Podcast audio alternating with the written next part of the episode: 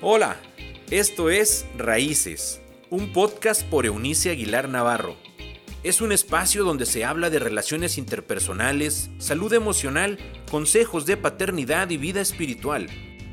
Bienvenidos. Les saludo en este que es el final de nuestra semana, también de octubre. ¿ah? Em, ya nomás nos va a quedar el lunes 31 eh, para volvernos a ver y escuchar.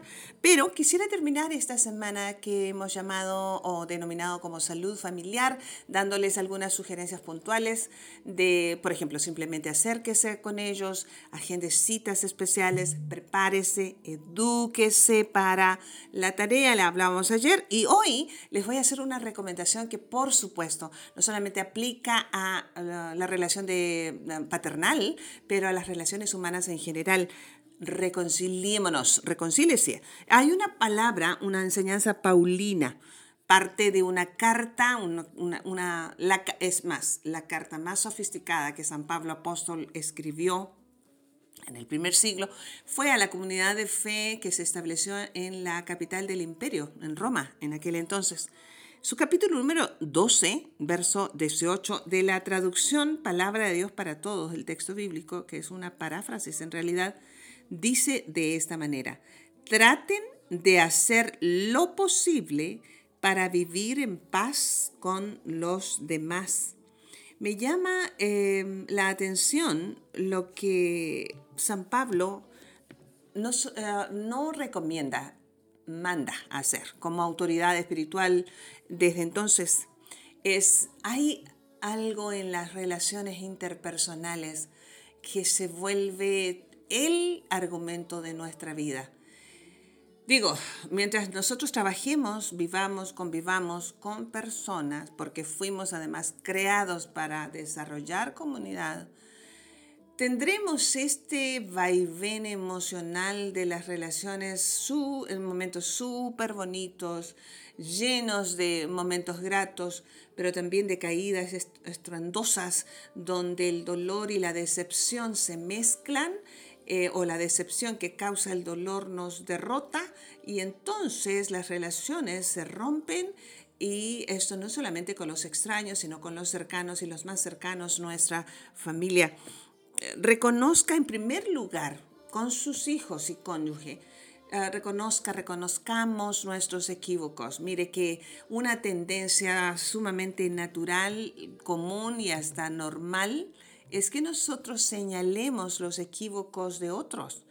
Cada vez que nosotros señalamos ese tipo de asuntos negativos que se dan en la vida y conducta de los demás, estamos... Em, haciendo. Algo que es muy común, que es eh, llevar la atención o mover la atención de otros hacia los demás, de tal manera que nuestros equívocos eh, no sean como señalados.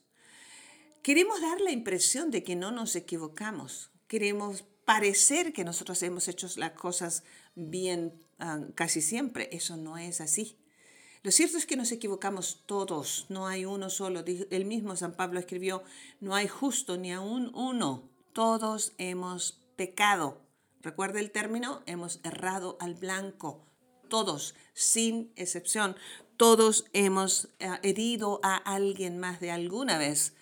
Eh, todos hemos sido heridos por alguien más de alguna vez. Hay personas que han sido heridas toda su vida y con ellos se han vuelto personas que hieren a otros.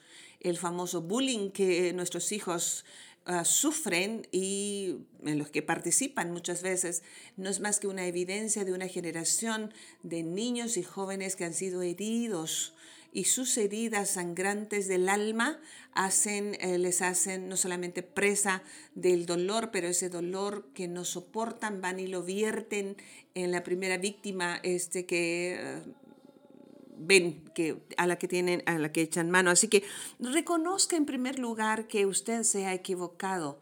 No, gracias a Dios no tenemos que ser perfectos. Les insisto en esto, les reitero esta, esta verdad. bendita imperfección. Entonces, desde esa realidad de imperfección, asumamos los padres que nos hemos equivocado, que hemos, ah, hemos eh, sido violentos eh, verbal o físicamente, que hemos sido injustos muchas veces al llamar la atención, que hemos sido no sé, eh, tan indiferentes en, el mejor de los casos, ¿ah? Porque usted dice, bueno, yo nunca he golpeado a mis hijos, pero tal vez tampoco nunca le has prestado la suficiente atención, así que sí, necesitas pedir perdón por eso. No solamente pida perdón por lo que profiere en sus labios, sino que pida perdón por aquello que debió haber dicho y no dijo. Si usted es del, ah, del papá típico, mamá típica, que no ha decidido crecer a propósito de la enseñanza de ayer en esto de prodigar palabras de valor a los suyos, pida perdón porque usted se ha equivocado. Diga, no te he dicho lo suficiente que te amo que lo, lo, que eres para mí, lo importante, lo precioso, preciosa que me significas, el hecho de que hayas llegado a mi vida, que eres eh, eso, un, un, una aurora, un, un, amanecer, eres una buena noticia, eres un evangelio. A no ser que tanta poesía pueda ponerle al respecto. Hable uh, con toda la familia, uh, reconcíliese con toda la familia como grupo en primer lugar.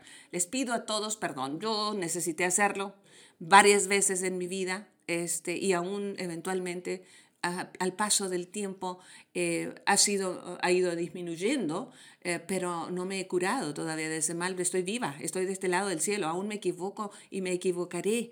Así que tengo que seguir pidiendo perdón cuando me exaspero, cuando, ah, sobre todo cuando mis debilidades brotan de un mal momento donde no he tenido control y conciencia de controlar mis mi perversión. Tengo que volver sobre mis pasos y pedir perdón a mi familia. Perdónenme porque me comporté así, sea específico. No ande pidiendo perdón por, por todos mis pecados eh, y los envuelva. No, pida perdón por, por levantar la voz, el, el, tono de la voz, porque profirió palabras eh, humillantes, eh, términos peyorativos, avergonzó a sus hijos, adultos o, o jóvenes, pida perdón, hable con toda su familia y mi recomendación ah, al final de esta reflexión es, hable con cada uno de los miembros de su familia. Si necesita hablar con sus padres, si aún viven, alguno de ellos, pida perdón y otorgue perdón. Las cosas que usted ha guardado allí en su alma que no, no ha dicho nunca. Dice San Pablo, en cuanto dependa de ustedes, viva en paz con los demás. Hay cosas, amigos míos, que no dependerán de usted o de mí, pero en lo que dependa de nosotros, hagamos una vida llena de reconciliación, porque no sabemos quién le garantiza a usted o a mí que vamos a tener una siguiente oportunidad. Parte del duelo que no se ha superado del COVID-19 ha sido el hecho de que millones de familias que perdieron seres queridos por este virus tan terrible que nos atacó es que no obtuvieron la oportunidad de reconciliarse. Y eso queda en el alma guardado.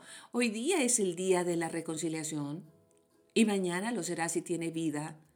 Ayer ya no se puede, ayer ya no se puede regresar, pero tenemos este momento.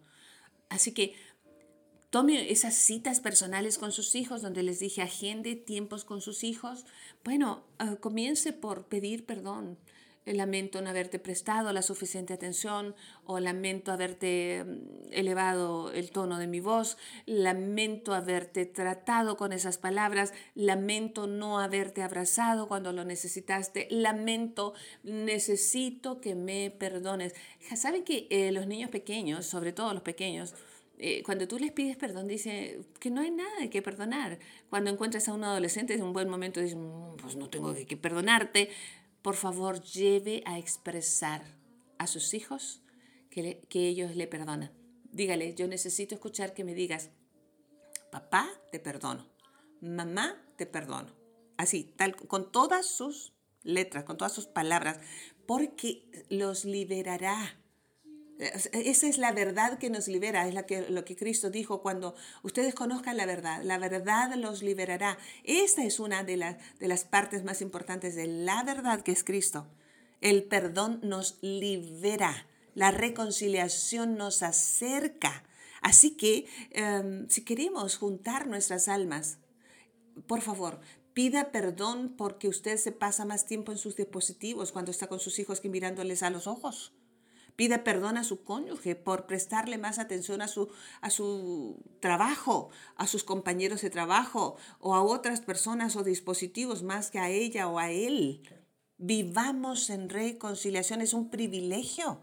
Así que, resumiendo una vez más esta semana, ah, para tener y llevar salud familiar a nuestro entorno más cercano, sencillamente acerquémonos unos a otros. Deje tiempo para abrazar, para reír, para elogiar, para escuchar. Haga citas en el campo, en una nieve, en un cine, en un café o un simple paseo. Edúquese con, con buena literatura, con talleres o busque consejos sabios de alguien, alguien en equilibrio emocional, con salud mental que le pueda guiar. No vaya con los amigos para que le digan lo que usted quiere escuchar. Busque personas sabias que le digan la verdad y le lleven a, un, a, una, a, la toma de buenas decisiones. Y finalmente, vivamos en un ambiente de reconciliación. La reconciliación nos avisa, nos anuncia que somos frágiles, pero que podemos volver a ser el nudito allí donde rompimos este, el lazo de amor, de respeto, de honra, de prudencia. Podamos mediante la reconciliación, volver a comenzar eh, y mirar al futuro con esperanza. Hay demasiado dolor en nuestro entorno para que también nosotros eh, sigamos en este tema en nuestro hogar. Dios y Padre, al término de esta semana yo te ruego que bendigas la vida de mis amigos. Todos te necesitamos permanentemente, pero a la hora de construir, y en este caso reconstruir nuestra relación familiar, vamos a necesitar de ti como el aire necesita, nuestros pulmones necesitan el aire, el oxígeno para poder eh, nuestro cuerpo subsistir. Te necesitamos a ti. Tú eres el argumento de nuestra vida, eres, eres el trigo de nuestro pan. Eres todo lo bueno y lo justo. Tú eres toda la esperanza, Eres la verdad, eres la vida a nuestra vida, eres el motivo y razón de nuestro existir. Así que danos esa capacidad que viene de tu corazón para levantar en este tiempo de caos una familia, una familia que soporte ese caos y se pueda levantar de entre las cenizas para ser como un faro en medio de las tinieblas para otras familias. Gracias por lo aprendido y que podamos tomar decisiones certeras, eh, confiables, seguras, estables y motivarnos unos a otros.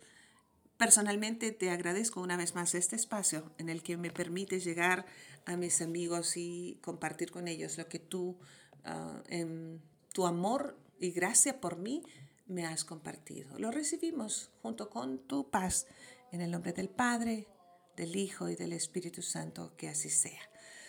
Nos vemos y escuchamos el lunes, el último día de octubre, si Dios así lo permite. Disfrute su fin de semana, haga el Día de la Familia, haga proyectos, sueñe y por favor vea el futuro porque Dios ya estuvo allí, ya está allí esperando por usted. Hasta entonces, chao, chao. Gracias por habernos acompañado en este episodio de Raíces. Te invitamos a que te suscribas en la plataforma de tu preferencia y también que puedas compartir este contenido con aquellos que están en tu mundo. Puedes seguir conectado a través de la página web www.euniciaguilar.com. También en Facebook, búscanos como Eunice Aguilar y en Instagram como arroba Eunice. Nos escuchamos en la próxima.